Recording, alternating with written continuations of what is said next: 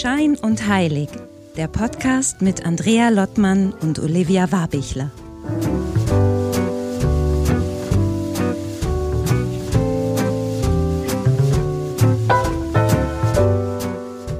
Hallo Olivia, hallo Wien. Hi Andrea, hallo nach Husum. Ich weiß, du magst es ja nicht so, ne? Du findest ja immer das ein bisschen lächerlich, immer diese kleine Einführung zwischen Husum und Wien. Ich mag es ja total gerne. Ja. Und heute wirklich aus doppeltem Grund, weil unser Gast oder unsere Gästin, die wir gleich vorstellen werden, hat nämlich auch einen Bezug zu Husum und die weiß, dass Husum keine Insel ist, sondern dass Husum an der nordfriesischen Küste liegt. Und die, als ich ihr die Einladung geschickt hatte, sagte, yes, Husum. Sie hat da familiäre Verbindung, das wird sie uns gleich sagen. Deswegen freue ich mich da doppelt. Aber es die ist nicht Stadt am Meer. Mhm. Ja, aber sie, ja, heute macht sie wirklich ihrem Namen alle Ehre, wirklich. Aber es gibt durchaus auch bunte Tage hier. Manchmal muss ich selber dazu beitragen, irgendwie innerlich oder durch Farbe oder wie auch immer.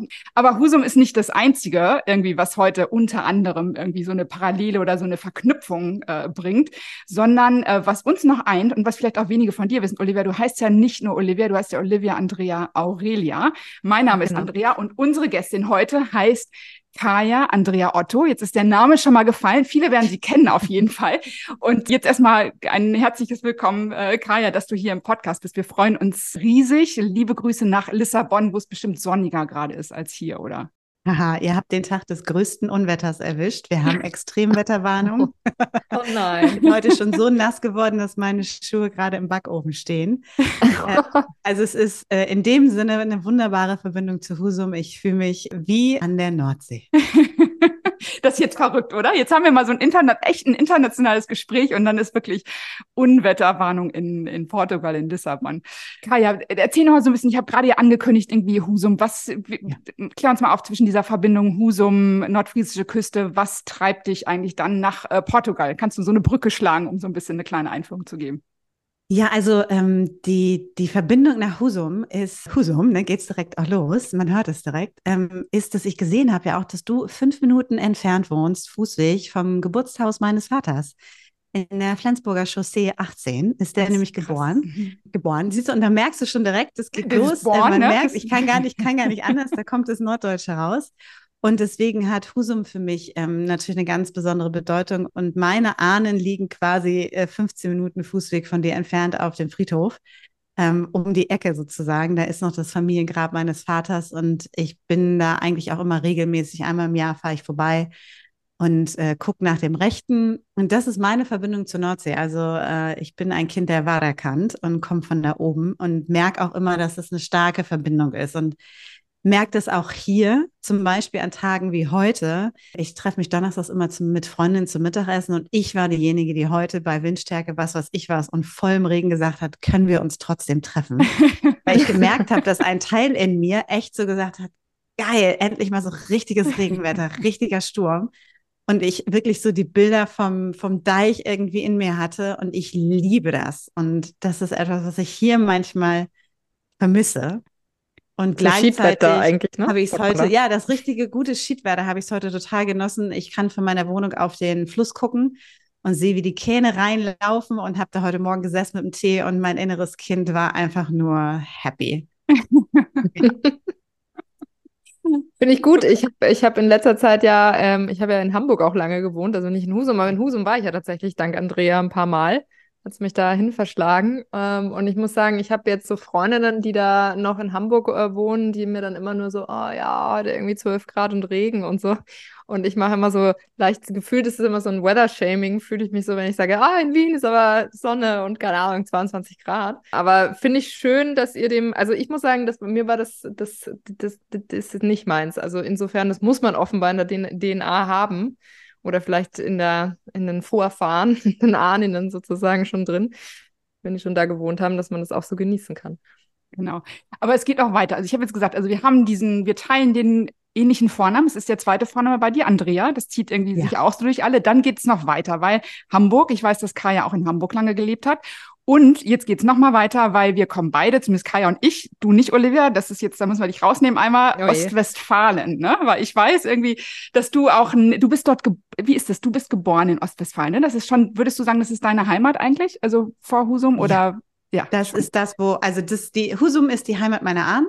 Mhm. Und äh, da sind meine Wurzeln sozusagen und geboren bin ich äh, in Bielefeld. Ja, ich in Paderborn. Mhm. Und es ist irgendwie, und ich wusste, und jetzt kann ich da auch so ein bisschen in diese Faszination schon einsteigen, die ich für dich äh, persönlich habe, Kaya, weil ich habe, ich bin auf dich aufmerksam geworden, als ich selber in dem, in meiner Umbruchphase, in Anführungsstrichen bin, würde ich mal sagen, 1920, besonders über deinen Podcast, den du damals äh, noch hattest, Soul. Soul Wave Radio. Soul Wave, genau, ja, und diese Stimme, genau. Die Stimme. Dazu. Und da dachte ich immer, da sprach jemand zu mir und sagte immer auch, sprach über Bielefeld und Ostwestfalen, über die externen Steine, was so ein bisschen für dich, Olivia, wie die Stonehenge von äh, Deutschland sind oder von Ostwestfalen, wie auch immer man das sagen möchte.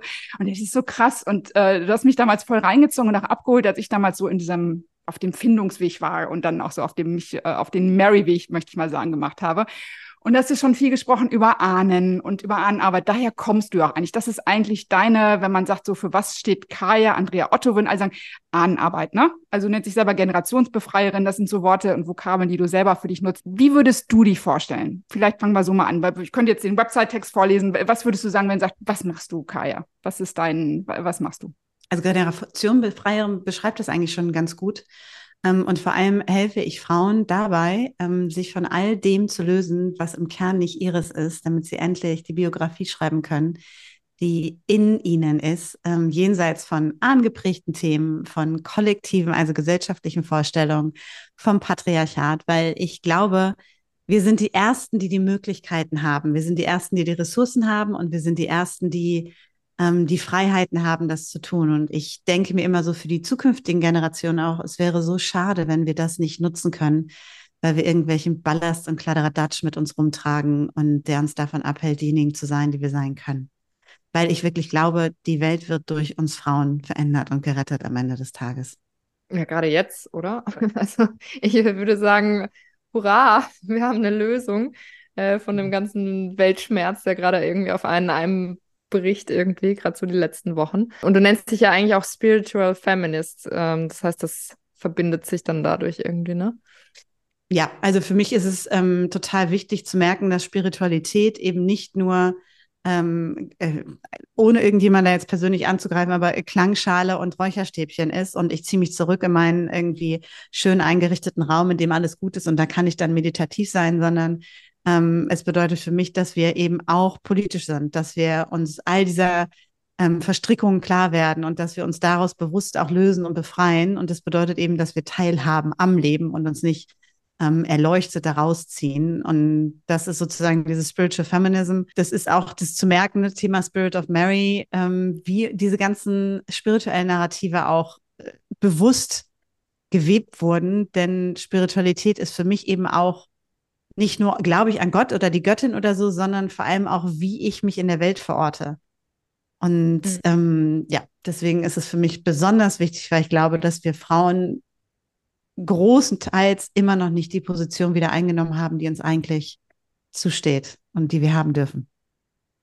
Und in Vorbereitung auf dieses Interview heute bin ich nochmal tiefer eingestiegen, zum Teil in deine Bücher, die du geschrieben hast, die ich wirklich sehr mag, in Interviews mit dir und ähm, irgendwie, was mich echt gecatcht hat, und da, da möchte ich einfach heute so mich ein bisschen lang äh, fühlen, ist echt das Thema Patriarchat, inneres Patriarchat. Weil das ist so für mich von allem, also wir hätten jetzt über Ahnen und so, das spielt alles mit, da kommen wir drauf, aber ich glaube, dieses Thema inneres Patriarchat, das hat mich so abgeholt in den letzten zwei, drei Tagen nochmal, weil ich so auf meinen eigenen Weg nochmal, äh, wie gesagt, es ist keine Werbeveranstaltung für mich, aber als ich so vom klassischen Business rüber bin, dieses Öl gefunden habe und dann dachte so, yes, raus aus dem Business, jetzt mache ich was Spirituelles und jetzt kann es losgehen.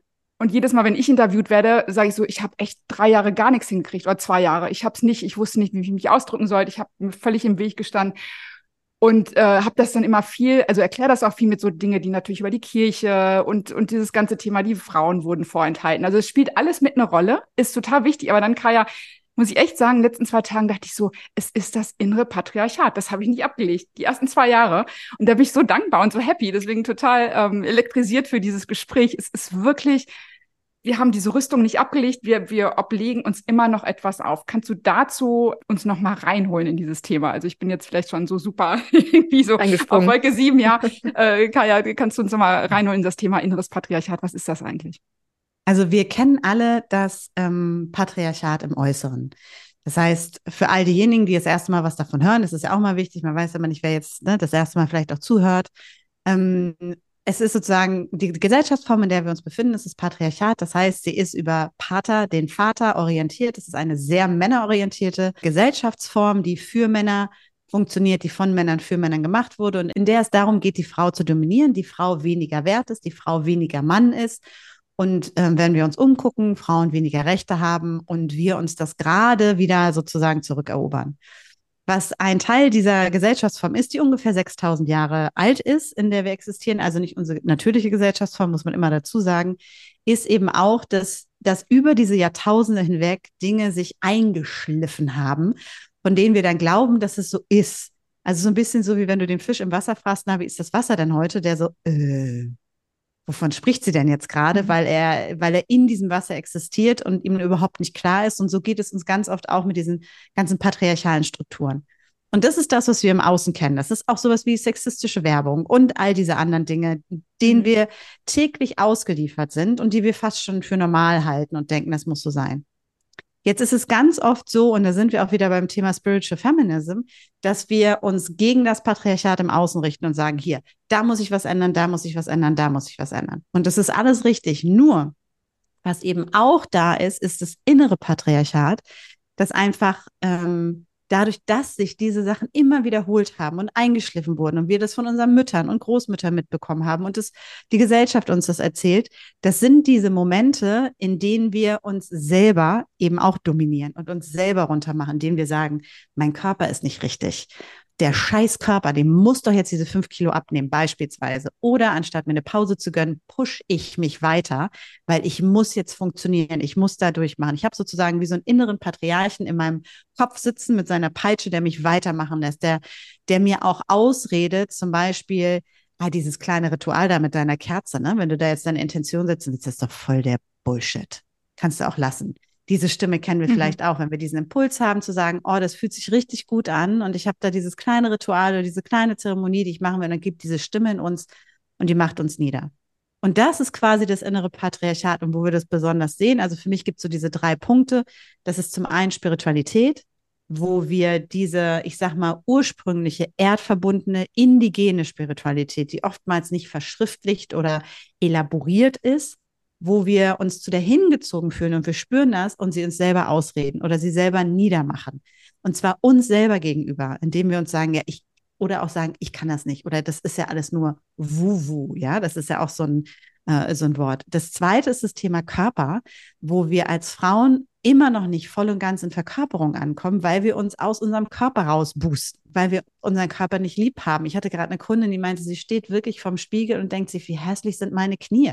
Wo ich mir denke, Alter, wo kommt das denn bitte sehr her? Und zu merken, da machen wir uns selber fertig. Das heißt, selbst wenn die Welt draußen okay wäre, würden wir uns selber immer noch nicht voll und ganz annehmen, weil da jemand sitzt der und sagt, du bist nicht gut genug. Du bist in diesem Körper, der ein Frauenkörper ist, nicht richtig. Und es wird nie so sein.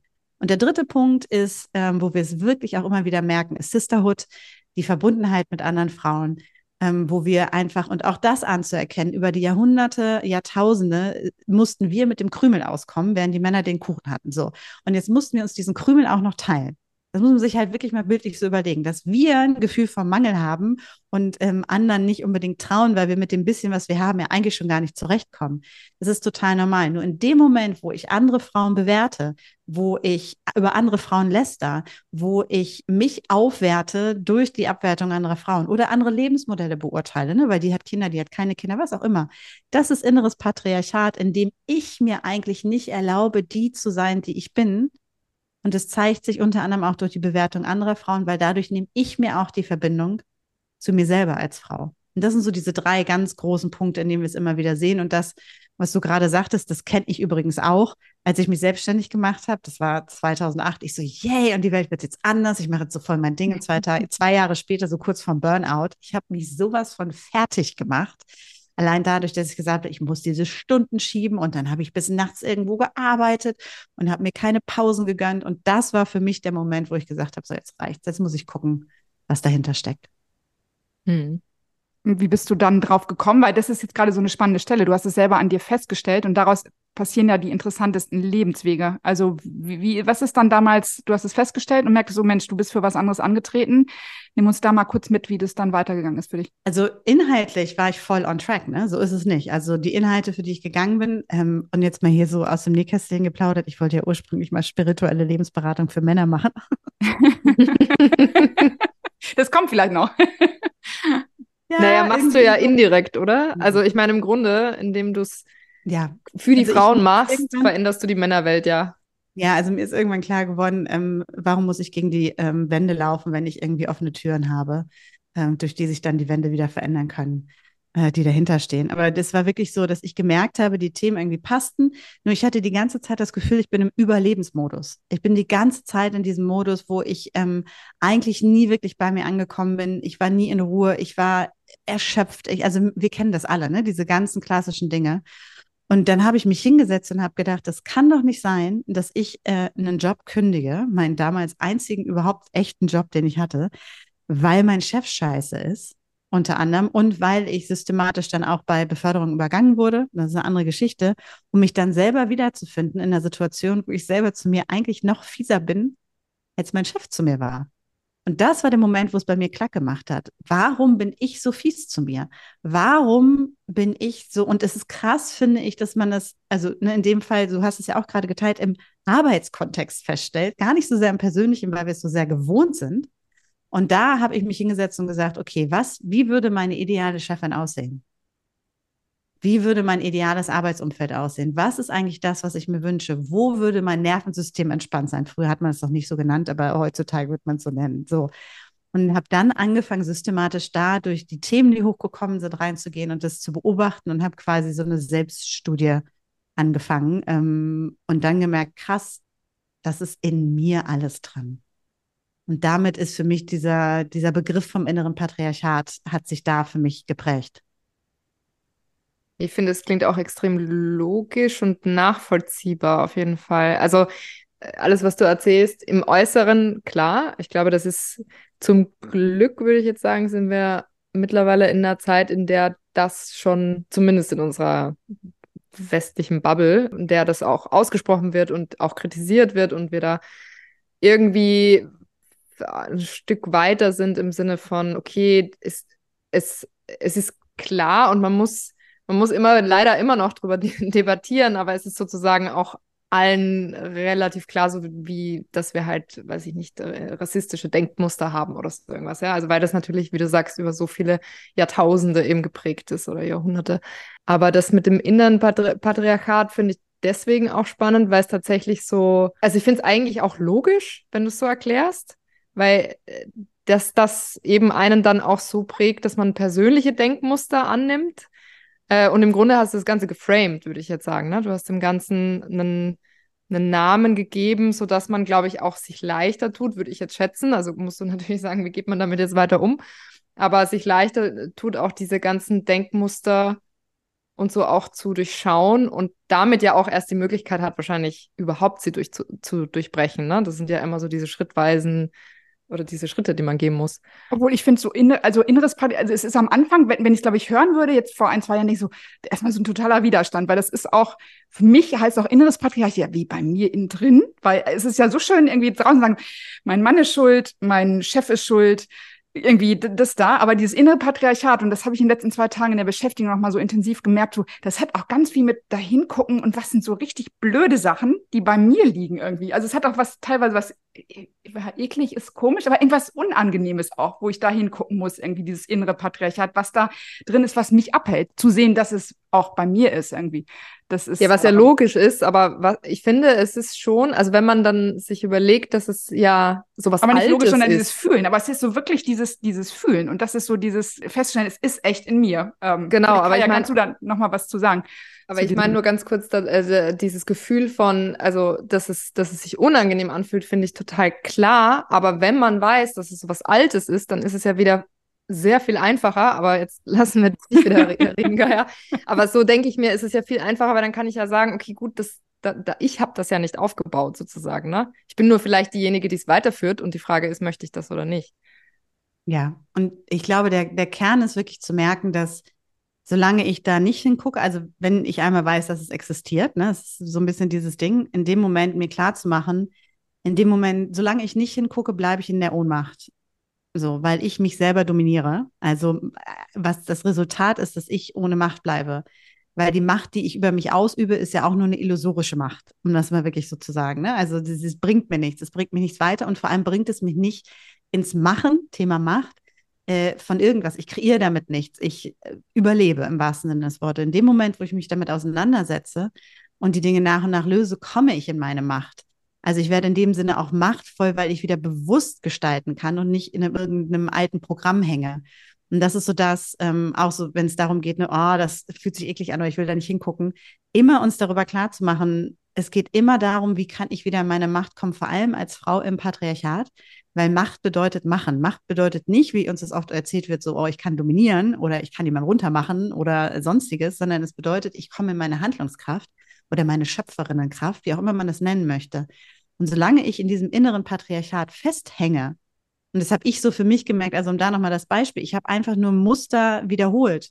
Ich war in ewiger Wiederholung von irgendwas. Ich habe nichts Neues in die Welt gebracht in dem Sinne. Für mich das wirklich zu sehen, wenn ich jetzt gucke, ich arbeite, also die Leute halten mich für bekloppt, wenn die sehen, wie ich arbeite teilweise, weil es einfach für viele unvorstellbar ist. Nur ich habe nach und nach mehr und mehr Raum für mich gefunden, dass ich sein kann und sein darf. Und ich glaube, was wichtig ist, ist zu erkennen, dass das, wenn wir da rausgehen, das, was wir dann kreieren, das, was wir dann machen können, nichts mit dem zu tun hat, was bisher existiert.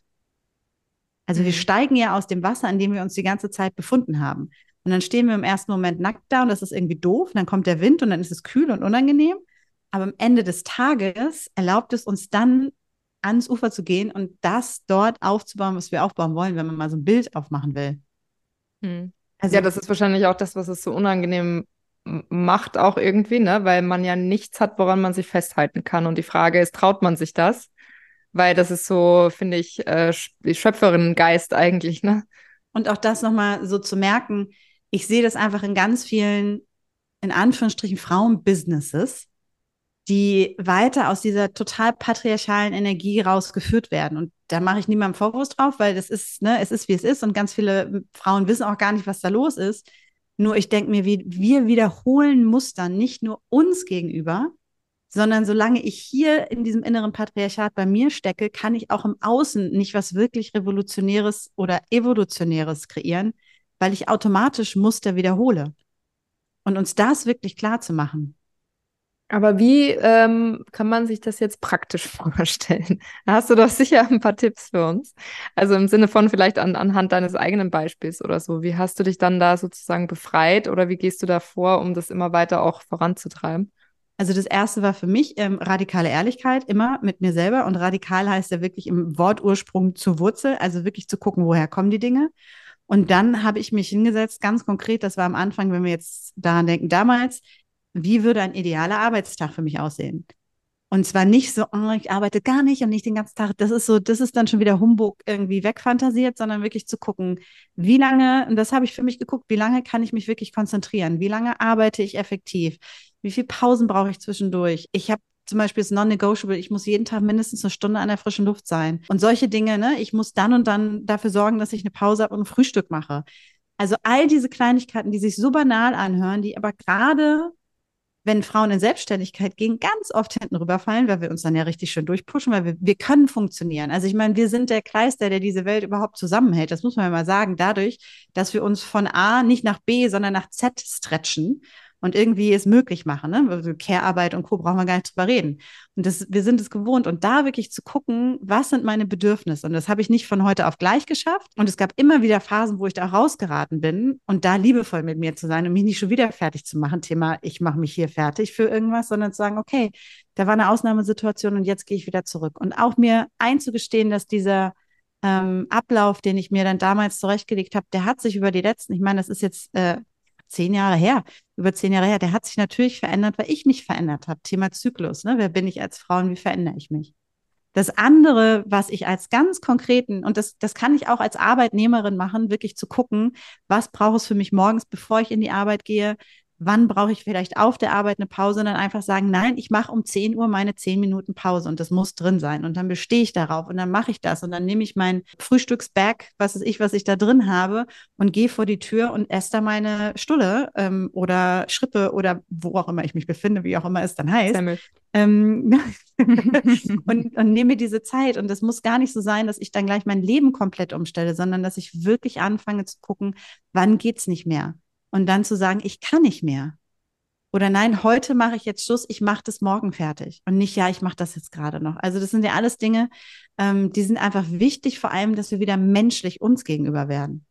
Und das ist so dieses, wenn man so in den Arbeitskontext denkt, wenn wir an das Zwischenfrauliche denken, dann ist für mich das allererste, uns selber zu beobachten, wann wir andere Frauen abwerten, wann wir über andere Frauen lästern, und was, wozu wir das gerade brauchen. Und wir brauchen das meistens, weil wir uns eigentlich gerade selber fertig machen, wegen irgendwas, das Gefühl haben, wir sind nicht gut genug, unser Leben ist nicht gut genug oder sonst was und uns erzählen, ich bin schuld daran und den jemand anders abzuwerten, vor allem eine andere Frau abzuwerten, wertet uns auf.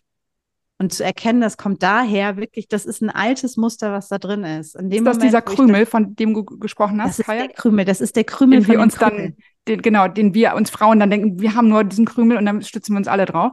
Oder das ja. ist ja schlecht, wenn wir so, essen.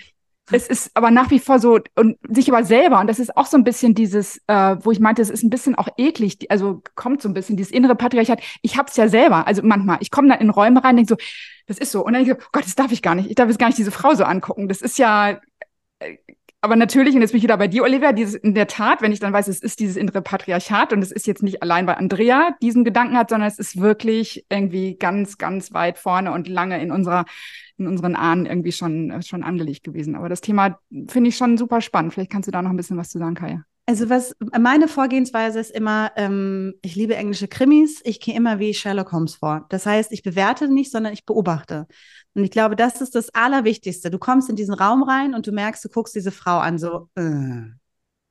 so, jetzt kann ich mich dafür wieder fertig machen. Dann hänge ich ja sofort wieder mhm. in diesem inneren Patriarchat drin. Oder ich gehe mit der Sherlock Holmes Lupe sozusagen und sage, aha, interessant. Was ist denn da gerade passiert? Ach, guck mal, ich bewerte wenn ich die Frau bewerte, und für mich gibt es, das kann man jetzt natürlich im Podcast nicht sehen, aber wenn wir ein, wenn wir mit dem Finger auf irgendwas zeigen, dann zeigt der nach vorne und dann haben wir meistens drei Finger, die auf uns selber zurückzeigen. Das heißt, was auch immer wir im Außen tun, hat eigentlich drei Botschaften an uns. Und das so mitzunehmen und dann zu gucken, mhm. okay, ich gucke dir jetzt so an, was heißt das jetzt? Uh, uh, das macht mich unsicher, dass die da sitzt mit ihrem knallroten Lippenstift und mit diesem geilen pinken Kleid dazu. Das würde ich mich nie trauen. Darum geht's eigentlich. Oder wow, ich bin eigentlich neidisch darauf, wie selbstbewusst diese Frau da gerade sitzt. Oder oh krass, die hat so tolle Haare. Ich wünschte mir, ich hätte diese tollen Haare, aber ich will mir das nicht eingestehen und deswegen, was auch immer es ist, ne? Also so. Und in dem Moment kann ich das Ding auflösen, weil dann erkenne ich, was bei mir los ist und dann kann ich diese Dinge mitnehmen muss ich ja nicht sofort machen, passt nicht in jedem Kontext sozusagen in meinen inneren Tresor packen und nachher zu Hause hingucken und sagen, woher kommt es eigentlich, dass ich mir dieses rote Kleid versage? Oder woher kommt es eigentlich, dass ich mich nicht traue, das und das zu machen? Oder wie kann ich liebevoller mit mir sein? Weil meine Haare sind meine Haare, meine Nase ist meine Nase. Das ist gut genug, so wie es ist. Und mhm. so können wir nach und nach diese Muster auflösen, immer wieder und immer wieder und immer wieder. Und was ich für mich damals gemacht habe, und es war nicht einfach, muss ich sagen, habe ich auch nicht immer geschafft, aber ich habe es wirklich mich bemüht. Jedes Mal, wenn ich gemerkt habe, innerlich, ich habe eine Frau bewertet, war meine Aufgabe hingehen und ihr ein Kompliment machen. Mhm. Knallhart. Mhm. Sofort umdrehen. Und das hat mir super viel geholfen. Also wirklich diesen Muskel zu trainieren, das Tolle und das Gute an Frauen zu sehen. Mhm. Jetzt frage ich mich gerade so, also ich finde, alles, was du erzählst, ist ja eigentlich, also du nennst dich Spiritual Feminist das ist ja eigentlich moderner Feminismus, würde ich sagen, was so. Ich finde es aber lustig, wir haben immer wieder Gäste, Gäste, also männliche, weibliche Gäste und so da, haben wir auch schon öfter mal das ganze Thema Feminismus angesprochen oder zumindest so teilweise angerissen. Und ich beobachte das schon, vielleicht auch ein bisschen so, so Generationenfrage, aber vielleicht doch ein bisschen mit dem Alter zu tun, aber äh, es zucken ja immer noch Menschen zusammen, wenn man sagt, ja, nee, ich, äh, also Feminist bin ich, Feministin bin ich nicht, ne? Also, ja, ja, nee, ist mir schon wichtig, die Gleichberechtigung, aber Feministin bin ich nicht. Ich, ich finde das so spannend, weil ich das Gefühl habe, Spiritual Feminist klingt irgendwie cooler. so, also fällt es den Leuten vielleicht durch diesen Ansatz leichter, sich auch wirklich als Film, weil ich persönlich finde es überhaupt nicht schlimm und ich sehe auch die positiven Sachen und im Grunde alles, was du erzählst oder vieles davon ist ja genau das, was auch dem Ganzen zugrunde liegt. Vielleicht ist es äh, nur weniger radikal oder ich weiß es nicht oder vielleicht ist es sogar radikaler. Du hast ja mhm. das Wort gerade erzählt. Also ähm, für mich ist es Spiritual Feminism, weil ich ähm, immer schon Feministin war und gleichzeitig glaube, wenn wir nur den Feminismus haben, greifen sie zu kurz. Ich glaube, dass es wichtig ist zu erkennen, dass wir hier, und das ist der äh, spirituelle Feminismus, dass wir hier um 800 äh, umzu, also ne, wir hier in Ostwestfalen-Lippe jetzt zum Beispiel, also in der Region von Karl dem Großen missioniert wurden. Und zwar nicht, weil er dachte, Christentum ist eine gute Idee, sondern weil der Kaiser werden wollte und die mit der Kirche geschlossen hat. Also zu merken, wie viel Politik da damals hinterstand. Und die Menschen, da sind Tausende, wirklich an einem Tag 4000 Menschen bei diesen Schlachten um die Externsteine gefallen, weil die ihr Heiligtum beschützen wollten. Also es ist wirklich, es ist mehr als nur the Stonehenge. It's like mhm. the ultimate Stonehenge of, so ungefähr. Und ähm, die Menschen sind umgesiedelt worden damals. Ne? Das ist zwar vielleicht dann nur von äh, Detmold nach Köln gewesen, das waren aber damals Welten. Und in dem Moment ähm, ist es so, früher haben die Menschen ihre Geschichten über die Orte erzählt, mit denen sie verbunden waren, weil sie mit dem Land verbunden waren. Das heißt, die Mythen und die Geschichten, die uns miteinander verbunden haben, waren über den Baum, der da war und den äh, Hügel, der da war und den Fluss, der da war. Und wenn ich jetzt auf einmal irgendwie 500 Kilometer weiter irgendwo anders bin, dann wird mir alles genommen. Und in dem Moment wird uns unsere spirituelle Wurzel entrissen und wir sind so ein bisschen auch entrückt. Und da ist auch die Ahnenkultur zum Erliegen gekommen, weil natürlich die Ahnen größte Konkurrenz von so einem entfleuchten Gott irgendwo im Himmel, die sind relativ nah bei, die sind relativ nahbar. So, und zu merken, was dann passiert ist, dass wir als Frauen auch einfach unsere potenzielle Göttlichkeit verloren haben. Das heißt, auf einmal vorher in einem, also zu der Zeit nicht mehr reiner Göttinnenkult, aber ne, wenn wir jetzt noch weiter zurückgucken in die matriarchale Zusammenhänge und all diese Frauenfigurieren und Göttinnenfigurien, die gefunden wurden, die eben nicht nur eine Ausdrucksform haben, sondern groß und klein, dick und dünn, äh, großen Po, kleinen Po, große Brüste, kleine Brüste. Und wenn wir das sehen und uns dann, ne, wir drei uns da jetzt nackt hinstellen würden und diese Figurinen hätten, dann würde jeder sagen, oh, das bin ich und das bin ich und das bin ich und wir würden uns alle wiederfinden.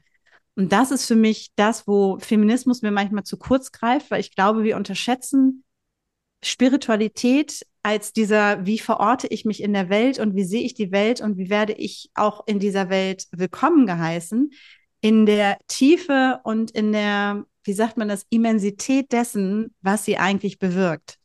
Und deswegen ist es für mich Spiritual Feminism, wenn Spiritualität und Feminismus zusammenkommen und vor allem aufgeklärte Spiritualität, also wirklich zu erkennen, das, was ganz viele Leute ja suchen, wenn sie in den Amazonas fahren oder irgendwie zu den Native Americans fahren und dann sagen, oh, ich war mal Native American, weil ich habe die Trommeln gehört, das hat mich erinnert, wo ich denke, ja, vielleicht waren es deine Vorfahren, die getrommelt haben. Was wäre, wenn wir uns damit auseinandersetzen, dass das in uns ist, was dazu führt, dass ich dann auf einmal in diesen Schmerz reingehen muss, der mir eben auch widerfahren ist. Und dann sind wir beim nächsten riesigen Schritt kollektive Traumaarbeit, die wir einfach nicht leisten Weswegen wir immer wieder diese ganzen Geschichten von Missionierung, Umsiedlung, das wiederholt sich und wiederholt sich, wiederholt sich ja interessanterweise durch die Menschen, die damals erobert wurden und das einfach weitergeben. Also ich könnte jetzt noch stundenlang, aber hm. um da nochmal so diese, den Unterschied für mich zu, zu machen oder es deutlich zu machen, warum es für mich Spiritual Feminism ist, weil beide Aspekte eben zusammenkommen. Und gerade für Frauen zu merken, es ist eine Lüge, dass Göttlichkeit maskulin ist. Hm. Das ist das Kernthema. Das ist ja auch so ein, also für mich dieses Mary-Thema, ne, dass wir irgendwie, ähm, mhm.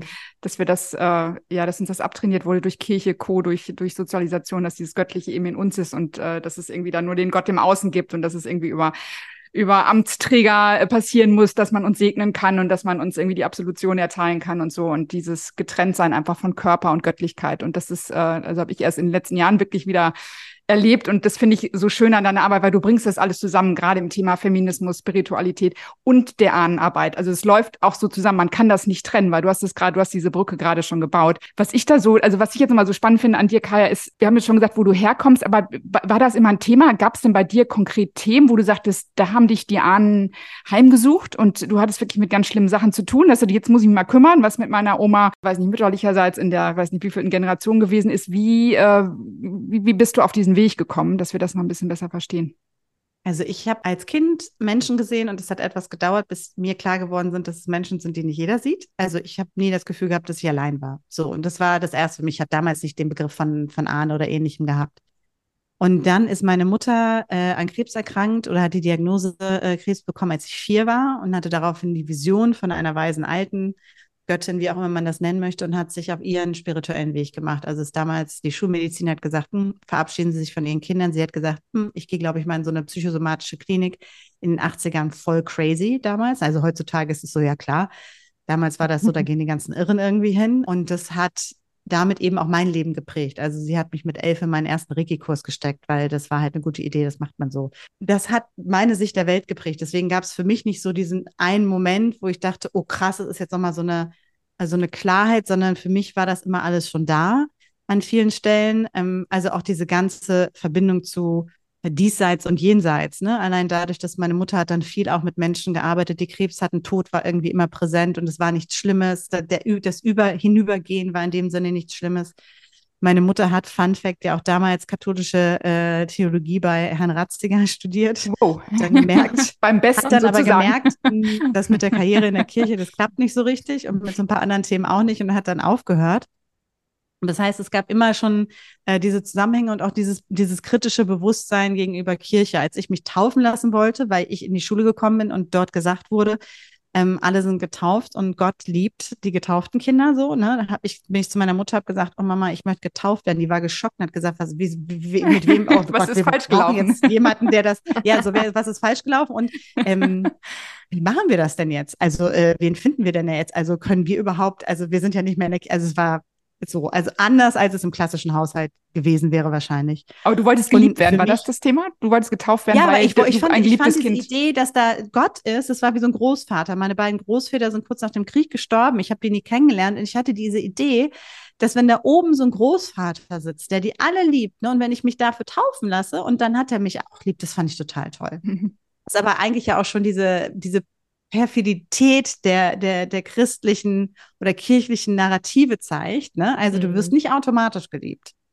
sondern du musst was dafür tun. Also das Ende der Geschichte war dann auch auf meiner Konfirmandenfahrt, wurde ich beim Gläserrücken erwischt. Das ist auch nicht gut ausgegangen. Und wurde es gleich wieder also ausgeschmissen. Ich habe mich, hab mich, wirklich immer redlich bemüht, aber es war irgendwie nicht, wir waren nicht so richtig im Vibe. Was, was dann für mich so der einschneidendere Moment war, war, auch dieses Thema, da war ich auch schon selbstständig, wo ich wirklich so gemerkt habe, Thema inneres Patriarchat war durch und dann kommen ja immer so die nächsten Dinge hoch und wo ich gemerkt habe, so und jetzt möchte ich den nächsten großen Schritt machen.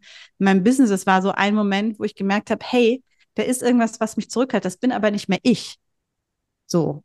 Und dann zu spüren, krass, da ist etwas in mir. Also ich habe es wirklich gespürt, wie da etwas, wie jemand ist, der mich zurückhält. Ich hatte zum Beispiel auch äh, diese Themen, dass ich immer was zu essen mitnehmen musste, wenn ich unterwegs war. Und ich habe gesagt, ey, das macht überhaupt keinen Sinn. Ich war sogar bei den Weight Watchers deswegen, weil ich dachte, ich muss es unter Kontrolle kriegen. Also ich habe wirklich alles ausprobiert, von Coaching über sonstiges. Ich habe ja die ganzen klassischen Coaching-Ausbildungen auch, bis mir irgendwann auch so klar wurde, das bin nicht ich, die da was einpackt. Das ist irgendjemand, also das ist irgendjemand in mir durch mich, wo das passiert. Und das waren die Situationen, wo ich gesagt habe, okay, jetzt gucke ich mir das nochmal ganz genau an und bin dann wirklich in die Ahnenarbeit auch eingestiegen. Also wen weniger dieses, was vorher immer da war, dass ich sagte, oh, das sind Menschen und die hängen so ein bisschen fest und dann kann man die rüberschicken und dann kann man denen helfen. Aber wirklich so in meine Linie reinzugehen, das war erst ein Stück später und dann zu merken, okay, so wie ich es jetzt habe, ne, da sind Friedlose an und solange die friedlos sind, merke ich die und wie kann ich die hinüberholen, dass sie friedvoll werden, also aus der Misere in die Macht sozusagen. Genau. Und, und guckst du jetzt auf deine Ahnen und würdest sagen, das ist alles gut aufgeräumt oder meldet sich da immer noch mal Ach, jemand? und dann sagt irgendwie, da kommt dann jemand und denkt so, ach, das kenne ich noch gar nicht. Nein, da kommt immer wieder was. Jetzt muss man auch sagen, ich komme aus einer sehr äh, traumabehafteten Familie. Also da ist einfach ordentlich, äh, ordentlich was zu tun gewesen. Im Nachhinein kann ich sagen, okay, es ist gut, dass meine Mutter mir das alles erzählt hat, weil jetzt ist es so, wie es ist. Und ich bin mir einfach darüber im Klaren, dass da einfach auf jeden Fall eine Linie ist, wo ich mir denke, Holla die Waldfee, ich brauche hier äh, echt nochmal so, da, da kann ich bis zum Ende meines Lebens dran abarbeiten. Und einfach auch dieses Ding, dass, wenn man sich überlegt, dass wir seit um zu 800 nach Beginn unserer Zeitrechnung einfach auch nicht mehr in Ahnenkontakt wirklich gewesen sind für lange Zeit, ist ja so ein gewisser Stau. Das heißt, ich finde es auch gar nicht dramatisch. Ich glaube auch nicht, dass wir die Aufgabe haben, unsere Linie komplett aufzu also sauber zu kärchern sozusagen, weil dann würden wir gar nicht mehr unser Leben irgendwie leben, sondern es geht eher darum, für mich zu gucken, welche, welche angeprägten Verhaltensweisen oder Stressoren oder Traumata sind aktiv in mir. Und dann darf ich mir die angucken und anzuerkennen, dass es eben nicht meins ist und dann gehen lassen, weil auch da, mein Bruder hat ganz andere Themen als ich. Jetzt wird man denken, ah, das ist ja mein Bruder, der müsste ja, nee, das sind ganz andere. Allein dadurch, dass wir in unterschiedlichen Körpern geboren sind. Allein dadurch, dass er unterschiedliche Lebenserfahrungen hat gehen bei ihm andere Dinge hoch als bei mir. Also von daher ist es für mich auch da klar zu sehen, nicht jeder hat die Aufgabe, die komplette Linie zu lösen, sondern das, was da ist, dürfen wir uns angucken. Und wenn was sich nicht zeigt, das ist dann vielleicht auch für die Nächsten.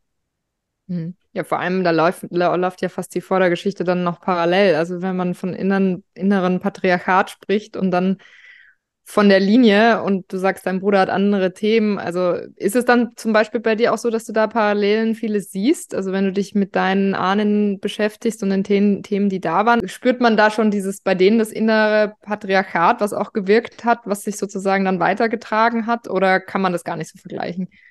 Also es gibt so einen Klassiker-Moment, den ich immer wieder auch mit Frauen hatte, dass wenn die, vor allem selbstständige Frauen, weil da wird es einfach deutlicher, ne? Die selbstständig sind, die schwanger werden und auf einmal ist dieses Gefühl da, nee, so, ich bleib doch zu Hause. Das so. Eigentlich vorher war alles klar und ich kriege ein Kind und dann mache ich weiter. Und da zu merken, das sind so diese angeprägten Gedankenmuster. Und das ist so ein Beispiel, wo es so prägnant deutlich wird. Ähm, vor allem dann, wenn wir das auflösen, dass es auf einmal verschwunden ist und sie wieder volle Kanne äh, sich vorstellen können, eben nicht nur zu Hause zu bleiben, sondern auch wirklich weiter zu arbeiten und den Job weiterzumachen und ihr Unternehmen vorwärts zu bringen das sind natürlich innere Dinge, die geprägt sind. Und das kann man sagen, das ist entweder inneres Patriarchat oder es sind einfach die Lebenserfahrungen auch der Ahnen. Äh, nee, also das macht man einfach nicht. So, das mhm. ist nicht gut. Und man, also ich will das gar nicht so bei einen Kamm stellen, weil es kann sein bei der einen, dass da wirklich eine Frau ist, die es versucht hat und dann ist es nicht gut ausgegangen und das hat sich ein, eingeprägt. Und es kann bei der anderen eben genau das sein, was du sagst, sind dieses klassische patriarchale Denken, was sagt, nee, dann bist du keine gute Mutter. Das mhm. geht überhaupt nicht. Ein Kind braucht seine Mutter, wo man denkt, wo kommt das denn jetzt bitte sehr her? Weil man das vielleicht vorher nicht gehabt hat. Ne? Also was auch nichts, das ist mir nochmal wichtig. Jede Frau, die zu Hause bleiben will, soll bitte zu Hause bleiben. Ich stehe für die Wahl Wahlfreiheit jeder Frau.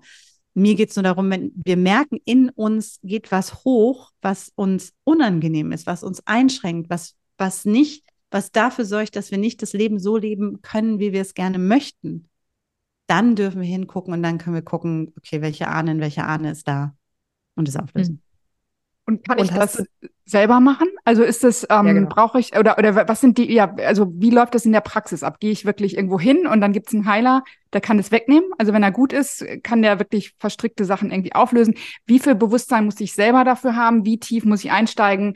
Wie gehst du vor? Vielleicht mal so, also was ist so die Variety of äh, äh, des Auflösens äh, der, der komischen Ahnen sozusagen. Also das Schöne ist, du kannst es dir selber machen. Wie in den meisten Fällen können wir es uns selber machen. Es gibt, also ich arbeite mit, mit einem Prozess, mein Prozess, den ich jetzt mittlerweile ja seit über zehn Jahren einfach habe, wenn wir durch die Schritte durchgehen, ein, einmal zu verstehen, wie, das zu identifizieren, woher kommt es, wie können wir damit umgehen, ähm, zu merken, wo sitzt es. Und wenn wir an einem bestimmten Punkt in diesem Prozess gucken wir halt, kannst du rausfinden, ist es meins oder gehört es jemandem anders? Und das kann jede für sich selber machen. Also das ist was, ich bin ja total demokratisch sozusagen, was das angeht, weil ich nicht glaube, dass ich die Weisheit mit Löffeln gepachtet habe. Also weder die Löffel noch die Weisheit, sondern ich glaube, dass wir uns nur dann wirklich auch, und da sind wir wieder beim spirituellen Feminismus, kollektiv verändern können, wenn wir Tools haben, die wirklich jeder für sich selber anwenden kann. Was ich sehe, ist natürlich, dass es ganz viele Frauen gibt, die sagen, ich komme zu, die kommen zum Beispiel zu mir in einer 1 zu 1 Session oder die machen äh, die Gruppen-Sessions äh, mit, weil sie sagen, ich traue mich nicht ich traue mich da noch mhm. nicht ran, ich weiß nicht, was da ist. Ähm, oder die sagen, boah, ich habe ein Thema, das ist, glaube ich, so groß, hm, ich weiß nicht, wie ich damit umgehen soll. Das bedeutet aber nicht, dass man es nicht auch alleine machen kann. Mhm. Gleichzeitig erkenne ich natürlich auch an, ich sage das so, ja, ja, klar kann man alleine machen, dass da ein bisschen Übung auch bei manchen dazu gehört, dass da vielleicht ein bisschen Zuversicht bei manchen dazu gehört und einfach auch dieses Gefühl ist mal erfahren zu haben. Also das ist bei den meisten Frauen, die auch bei mir im 1 zu 1 sind, die sagen, ich möchte das jetzt wirklich einmal so machen, die sich das auch nicht vorstellen können. Also ich glaube, das ist auch so eine Sache, ne? Wenn wir uns Dinge nicht vorstellen können, wie das funktioniert, dann ist es total hilfreich, das einmal mit jemandem zu machen. Und dann kann man jederzeit Dinge auch selber machen. Was ich finde, was hilft, ist, Man muss vielleicht nicht direkt in das Thema mit den äh, friedlosen Ahnen sozusagen gehen und sagen, boah, ich will jetzt das tiefste Trauma meiner Linie alleine lösen. Ich traue mich da mal ran. Sondern vielleicht das Ganze auch mal in die andere Richtung sehen, zu sagen, hey, vielleicht fange ich überhaupt erstmal an, mich mit meinen Ahnen zu verbinden. Und zwar mit den friedvollen. Und ich zünde einfach jeden Morgen eine Kerze an und lade meine friedvollen Ahnen ein, mich durch den Tag zu begleiten, beispielsweise. Oder ich gucke, wo liegt die Weisheit in der Linie? Es gibt ja nicht nur Trauma, wo liegt das Schöne in der Linie? Ich setze mich vielleicht einfach mal hin und gucke, was sind eigentlich die Körpermerkmale, die ich an mir liebe, die meine Ahnen mir mitgegeben haben? Oh ja, stimmt, von Oma Inge habe ich diese wunderschönen Augen, freut mich total. Also äh, es gibt ja ganz viele Möglichkeiten, überhaupt erstmal in die Verbindung zu gehen, bevor wir sozusagen in den Dark Shit reingehen. Und das ist das, was ich immer sage, für alle, die so ein bisschen unsicher sind, fangt erstmal da an. Aber am Ende des Tages und gleichzeitig am Ende des Tages kann jeder und jede an Arbeit machen. Hm. Und die, also was ich spannend fände, ist so die Frage, die nicht friedvollen, das muss ja, also gut, da muss man sich reintrauen irgendwie. Könnt ihr mir vorstellen, also dass das extrem Spannung auslöst im Sinne von, vielleicht kann ich dem ja auch was Positives abgewinnen. Also könnte ja auch sein, oder? Dass ich sage, da habe ich so im ersten Moment das Gefühl, ist das was Negatives und dann verstehe ich aber erst, was es eigentlich bedeuten könnte und kann was Positives daraus äh, ziehen oder so, ne? Also für mich ist es, ich, nun bin ich jemand, der nie Angst vor der Dunkelheit hatte. Ich glaube auch dadurch, wie ich aufgewachsen bin. Es war halt, also ich hatte keine Happy Deppy Kindheit in dem Sinne und habe deswegen auch keine Scheu auf Themen zu gucken. Also ich bin immer eher so, okay, wo ist das, wo ist das Loch? Wo ist die Dunkel? Ah, lass uns da mal hingucken, weil das ist so dieses, was ich meine mit dem immer zur Wurzel. Ich will immer wissen, wo was herkommt. Und wenn ich das mit dieser Detektivlupe mache, die ich vorhin meinte, und nicht denke, dass es um mich persönlich geht, dann fühlt sich das auch meistens ganz anders an. Und ich habe gelernt, dass aus, der, aus dem schwärzesten Schwarz entsteht das Gold. Das hat der Philipp Kagom, der ähm, war lange Zeit das gewählte Oberhaupt der Druiden weltweit, mal gesagt. Und das ist, finde ich, so ein ganz wichtiger Satz. Wenn wir uns in die Schwärze trauen, dann werden wir dort das Gold finden. Also andersrum, ne, als die Alchemie das manchmal auch so ähm, erzählt. Und das wirklich zu merken, wenn ich mich traue, dahin zu gucken und immer wieder uns auch daran zu erinnern, es ist nicht unsere Schuld, dass diese Themen da sind. Es ist nicht mein Thema. Ganz wichtig. Es ist nur meine Verantwortung, wenn ich es wahrnehme, mich darum zu kümmern und es zu lösen. Und zwar, damit ich zur Antwort werden kann auf etwas. Und zwar zu meiner Antwort auf etwas. Die Antwort liegt immer in mir. Und dann mhm. zu merken, das ist das, was ich in der Ahnenarbeit immer, immer wieder mitkriege. Das, worum es am allermeisten geht, ist, dass das Schicksal dieser Menschen, also unser Ahnen, dass die Anerkennung da ist das, was dort liegt an Trauma, an Traurigkeit, an Wut, an Verzweiflung, das können wir uns vorstellen, wie da ist jemand. Wir kennen das aus der inneren Kindarbeit vielleicht die ein oder andere, wo wir unser inneres Kind dann besuchen, weil da irgendwie ein Thema ist. Und in meiner Welt ist es immer so, das innere Kind hängt sozusagen in so einem emotionalen Loop fest, weil wir es dann in der Situation finden, wo der Schock geschehen ist oder wo es irgendwie doof war. Das Gleiche gilt sozusagen für die Ahnen, wenn wir uns das bildlich vorstellen. Die hängen in dieser Trauer fest, in der Wut fest, in dem Schock fest. Das heißt, in dem Moment, wo wir hingehen und sagen, ich erkenne erstmal an, was da ist, löst sich meistens schon richtig viel auf. Und es ist gar nicht so, dass da irgendwelche Schauerbilder kommen oder dass wir da reingesogen werden in irgendwelche Dramen. Das ist das, was, glaube ich, irgendwie sich viele vorstellen. Da tut sich dann irgendwie also so äh, splattermäßig irgendwie so ein Loch auf und dann kommen die ganzen Horrorszenarien hoch. Das ist überhaupt nicht der Fall. In den allermeisten Fällen ist wirklich der und die Ahnen da und der oder diejenige, mit dem ich arbeite.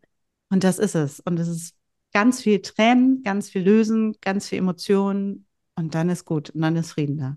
Hm. Und es kann ja äh, vielleicht auch ein bisschen Orientierung geben, oder? Also ich, ich gucke jetzt mal Olivia an, weil, ähm, Kaya, das weißt du jetzt nicht, Olivia hat eine ganz besondere Großmutter, nee, Urgroßmutter, ne? Deine Urgroßmutter war äh, eins Beide der besonders. Ah, ja, sowieso, aber eins der ersten Medien in, in Österreich damals, ne? Oder? Mhm. Also, ist schon diesen ganzen Zugang und dann denke ich manchmal, wenn man so eine besondere Geschichte in der Familie hat, dann zu gucken, hat das was mit mir zu tun heute? Und ich weiß, Olivia hat auch so ein bisschen, du hast ein Fable dafür, du liest die Tarotkarten, aber das ist nur so ein bisschen spielerisch, aber da würde ich mal sagen, da würde ich jetzt nach dem Gespräch mit, mit, mit Kaya äh, mal sagen so, hey, da mal gucken, mal anklopfen bei der Urus-Oma oder ja, die, die ist leider, aber ja, auf jeden Fall muss ich natürlich äh, sie, wie, wie war das mit der Kerze, einmal morgens begrüßen und einladen. Aber ich muss sagen, oder was sind nicht aber, äh, ich finde es genau interessant, weil über mein, bei mir zum Beispiel viel über die weibliche Seite eben auch schon auch mit meiner Mutter und meiner Schwester und so, wir reden da ganz viel drüber. Ich glaube, bei mir wäre es eigentlich mal spannend, auch die männliche Seite anzuschauen, weil das die,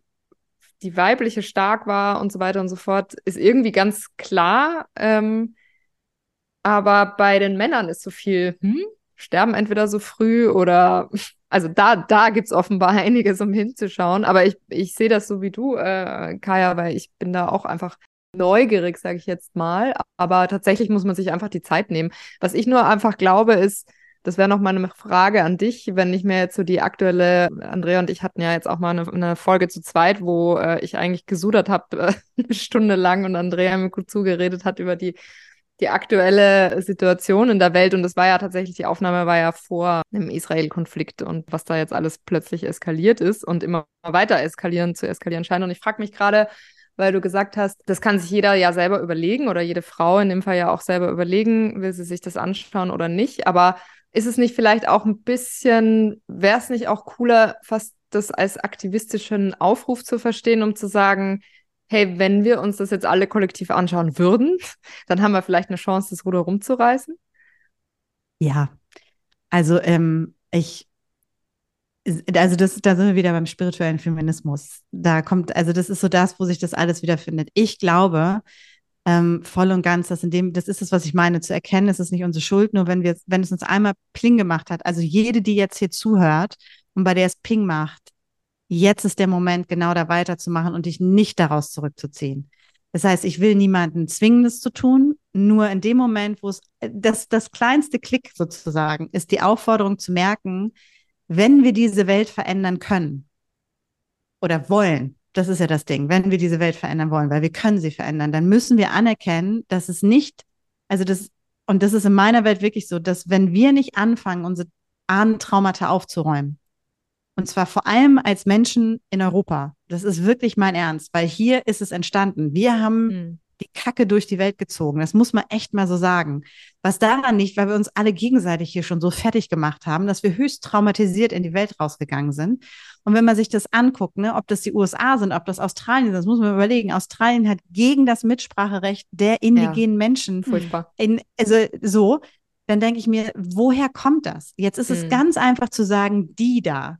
Nur die da kommen alle aus Europa. Können wir uns da bitte mal, äh, jeder, der weiß ist, der ist irgendwann mal, hat irgendwann mal hier gestartet. Ja, wir, wir tun das so schnell weg, ne?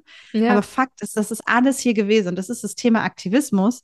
Stell dir mal vor, jede Frau würde sich hinsetzen und aktiv in Ahnenarbeit gehen. Mhm. Gar nicht mal so sehr wieder zu gucken, was muss ich an mir noch ändern, sondern wie kann ich überhaupt erstmal dieses schwerst traumatisierte Feld auflösen, damit wir aus diesem kollektiven Trauma rauskommen. Was bedeutet, wir müssen in den Schmerz gucken. Wir müssen in den Schmerz der Trennung gucken. Wir müssen, und das war für mich damals auch, als mir das klar wurde, ich habe, glaube ich, einen Tag heulend im Wald gesessen, in der Nähe der Externsteine. Da war, ist so eine Stelle, da sind Bäume abgeholzt worden und ich habe da gesessen und ich habe diesen Schmerz und ich habe den einfach durch mich durchlaufen lassen, weil ich wusste, es geht jetzt nicht um mich um mein persönliches Wohlbefinden, oh, das kann mein Nervensystem jetzt hier nicht so halten, weil ähm, dann kann ich mir nachher nicht die Nägel lackieren, weil meine Augen so verweint sind, ne, in Anführungsstrichen, sondern zu merken, das ist Aktivismus in dem Sinne, spiritueller Aktivismus und das ist wichtig und das ist richtig und damit verändere ich den Raum nicht nur für mich, für alle anderen Frauen und für all die Kinder dieser Welt. Weil bitte, also selbst wenn ich keine Kinder habe, möchte ich doch eine gute Tante sein, im wahrsten Sinne des Wortes, mhm. und dafür sorgen, dass die Welt irgendwie besser ist. Und ich glaube, das wird nicht passieren, wenn wir dieses ganze Trauma weiter hin und her schütteln. Und wirklich zu merken, Krieg und dieser Konflikt, der ja ein Krieg jetzt schon wieder ist, es war ja mal kurz ein Konflikt, jetzt sind wir ja wieder im Krieg mhm. gelandet, mhm. das ist patriarchal. Wenn mhm. wir die Männer weitermachen lassen, dann wird sich hier nichts ändern. Also wir haben im Moment aktuell schon wieder so viele Kriegsherde in der Welt. Es wird ja über fast keinen berichtet, sondern nur über den einen, weil alle anderen wären ja schon wieder zu viel für die, für die westlichen Medien, wenn man sich das überlegt. Aber wirklich zu merken, es muss einen anderen Weg geben. Das heißt, wir können das, was da ist, nicht mit dem bekämpfen, in Anführungsstrichen, ähm, mit dem gleichen, sondern es gibt den anderen Weg. Und ich sehe das bei all meinen indigenen Freunden. Ich sehe das immer wieder in allen Zusammenhängen. Das ist der Weg, der uns nach Hause bringt, wenn wir emotional und spirituell heilen. Punkt. ja. Ich glaube, ein Aspekt finde ich da nochmal spannend, um das wirklich deutlich zu machen, ähm, dieses das hat ja auch viel mit Fühlen zu tun und sich dem öffnen. Ne? Da sind wir nochmal, ich glaube, dieses Thema Körper, wir haben es angesprochen, aber ich glaube, man kann es nicht oft genug sagen. Das ist irgendwie, was mir auch auf diesem Mary-Weg so aufgefallen ist, dieses, wie weit ich aus meinem Körper bin und wie wichtig es ist, dass es hier passiert, Erleuchtung passiert nicht da draußen, nicht auf irgendeiner Wolke, sondern hier. Und diese ganze Arbeit, von der du gerade gesprochen hast, die passiert ja im Körper. Du sprichst viel auch in deiner Arbeit von äh, Pleasure, ist so ein schönes Thema, was ich gut finde und nicht, weil Selbstliebe ist so, ich habe zuckt selbst zusammen, weil auf jedem Teebeutel und jeder Badekugel, wie ich immer sagt, steht. Aber dieses Thema Pleasure ist so, was tut mir gut? Und das hat ja immer mit zu tun, so einfach überhaupt wieder in den Körper zu kommen. Das finde ich so sehr angenehm. Und man muss nicht die Riesensachen, sondern diese kleinen, diese kleinen Tipps, von denen du auch oft sprichst. Was kann ich mir heute Gutes tun? Wie kann ich mir, das hilft, glaube ich, wieder, um in diesen Körper zu kommen, um dann überhaupt dann so ein krasses Erlebnis, wie du sagst, du sitzt an den externen Steinen. Ich kenne es selber. Es gibt Tage, wo du einfach in den Wald gehst und heulst einfach und weißt gar nicht, bin ich das? Wer ist das? Aber es läuft dann einfach und das zuzulassen. Das hat, glaube ich, ganz viel damit zu tun, dieses, im Körper sein. Das ähm, erschien mir nochmal so ein Aspekt sein, äh, zu sein heute. Es gibt so ein so, eine, so einen Satz, den finde ich immer schwierig, aber ich glaube, er ist wahr. Ich glaube, wir Frauen können so viel mehr Schmerz aushalten, als was uns klar ist. Und jetzt kommt immer, weil wir gebären ne, und der Geburtsschmerz ist der größte Schmerz der Welt, ladidadida. Ich glaube, das liegt zum einen daran, weil sich unsere Kapazität über die Jahrtausende extrem erhöht hat, um Schmerz zu halten und auszuhalten. Und weil, und das ist aber auch das andere, der Schmerz, der so riesig war, hat gleichzeitig dazu geführt, dass wir unseren Körper verlassen haben. Ne? Sexuelle Dominanz, Vergewaltigung, Unterdrückung, Gebärfähigkeit, also Gebärmaschine sein, ähm, Erben kriegen müssen, ehelicher Beischlaf, ist ja auch noch nicht so lange her, war ja auch eine Pflicht der Frau. Das heißt, wir sind auch systematisch aus dem Körper getrieben worden als Frauen, weil natürlich unser Körper nichts wert war in dem Sinne. Also das Einzige, warum wir ja weiter existieren durften, war, weil wir Kinder gebären können. Das muss man ja echt so sagen. Alles andere war im Patriarchat ja so ein bisschen überflüssig. Und das hört sich immer so krass an. Am Ende des Tages ist da ganz viel Wahres dran. Und zu merken, was für ein revolutionärer Akt das ist, und ich sage lieber immer evolutionär, weil Revolvere bedeutet ja eigentlich sich im Kreis drehen. Ne? Also es geht ja eigentlich darum, dass wir evolutionieren, ist nicht das richtige Wort, aber ihr wisst, was ich meine. ähm, und da zu merken, wenn ich es schaffe, diesen Schmerz der eigentlich aus einem, aus einer Unterdrückung, aus einer, ähm, aus, aus, aus Negativem entstanden ist, aus Schwierigem entstanden ist, dahin zu drehen, dass ich den Weltenschmerz durch mich durchlaufen lassen kann. Boom. Weil dann bin ich nicht mehr der Schmerz, sondern dann kann ich das, was ich an Kapazität habe, zur Verfügung stellen für etwas. Also ich kenne das bei mir. Es hat lange gedauert, bis es bei mir klar gemacht hat. Und ich habe auch immer noch nicht die richtigen Worte, um das zu beschreiben.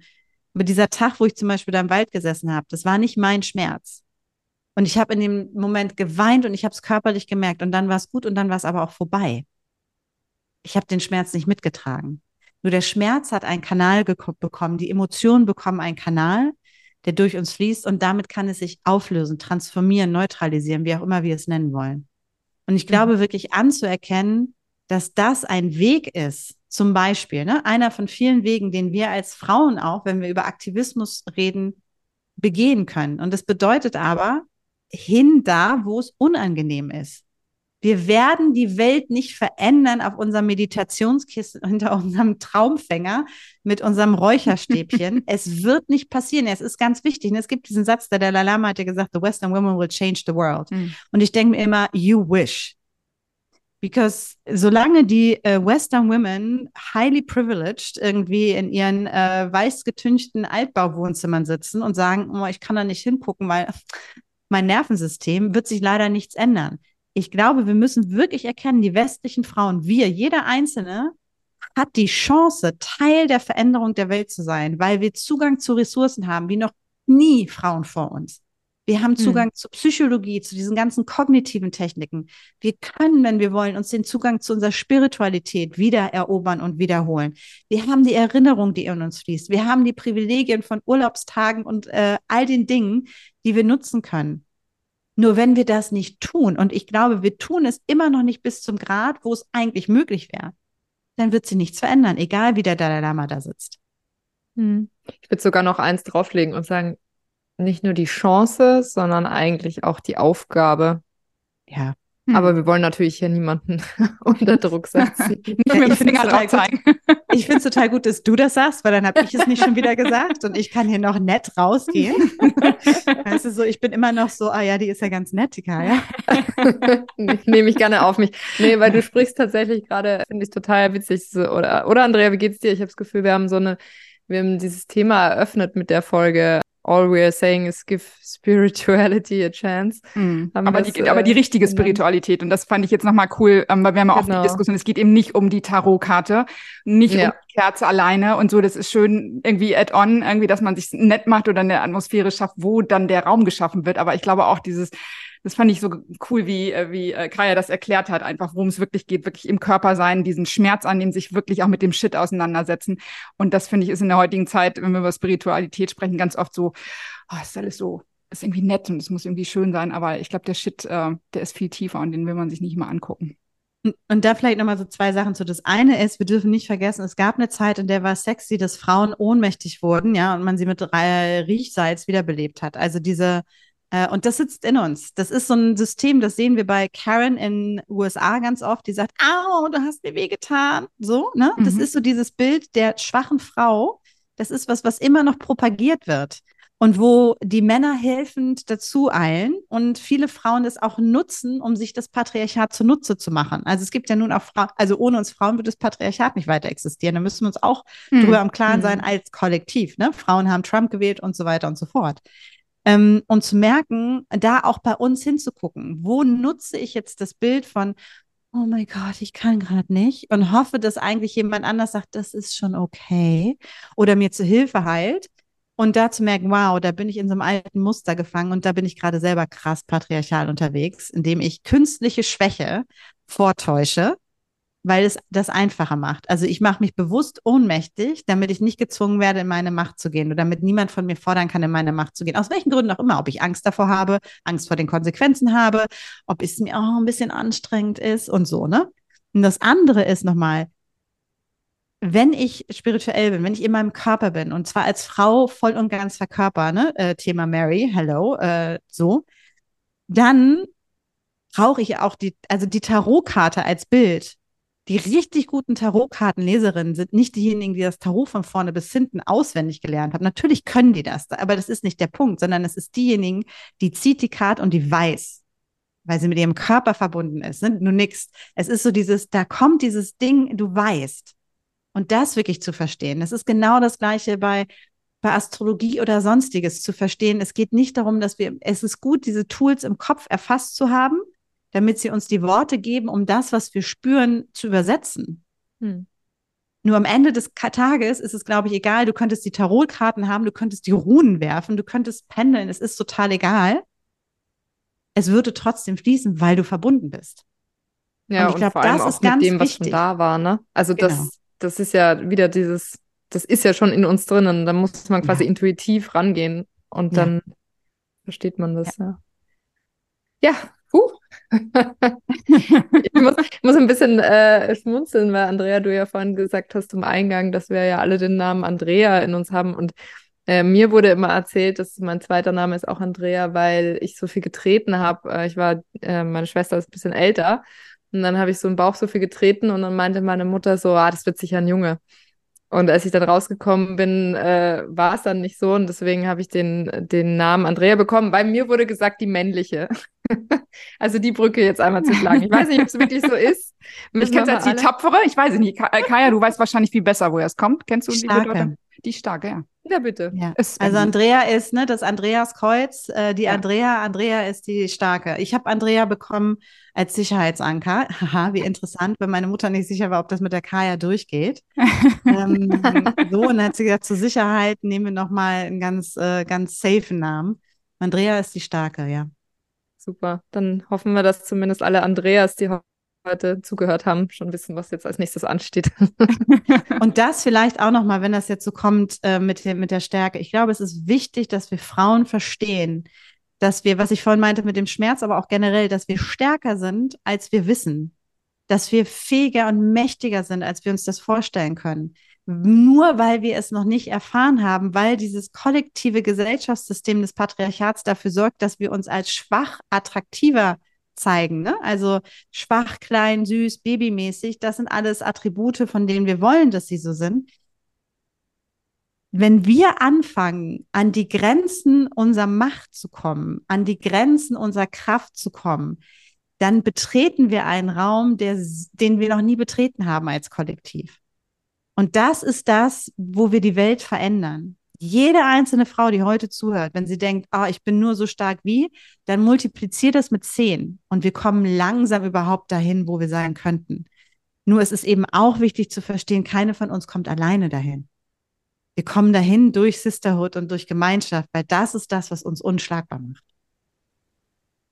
Und dafür gibt es ja dann eben Menschen wie dich, die sich wirklich dafür einsetzen und ja. die wirklich seit Jahren dafür kämpfen und ja wirklich so als äh, Pionierin auch vorangehen. Und äh, Kai, wenn jetzt, wenn wir jetzt ein paar Leute inspiriert haben da draußen und die Lust haben, beziehungsweise sagen, oh, ich kann es alleine irgendwie nicht hinkriegen, wie kann man dich finden? Welche Programme bietest du an? Gibt es da gerade was bei dir? Kannst du da noch was zu sagen?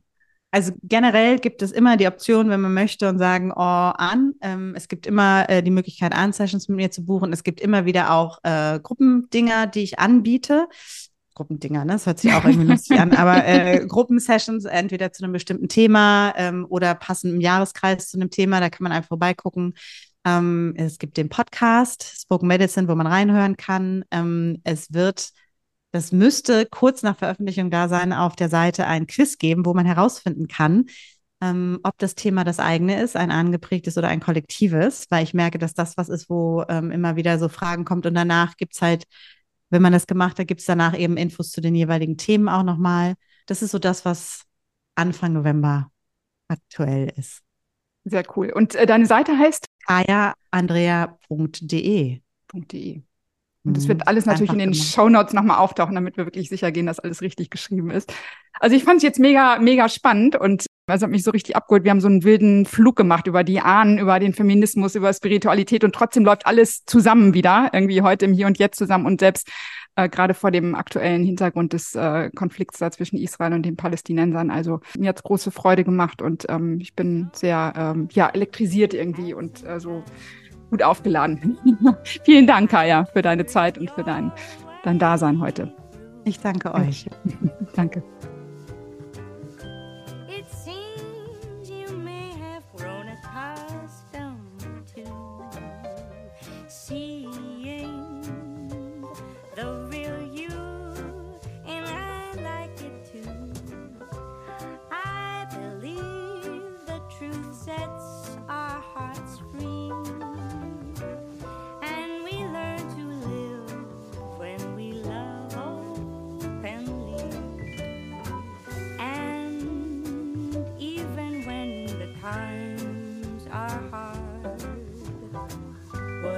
Das war Schein und Heilig, der Podcast mit Andrea Lottmann und Olivia Warbichler. Remember, you can only do right by me, when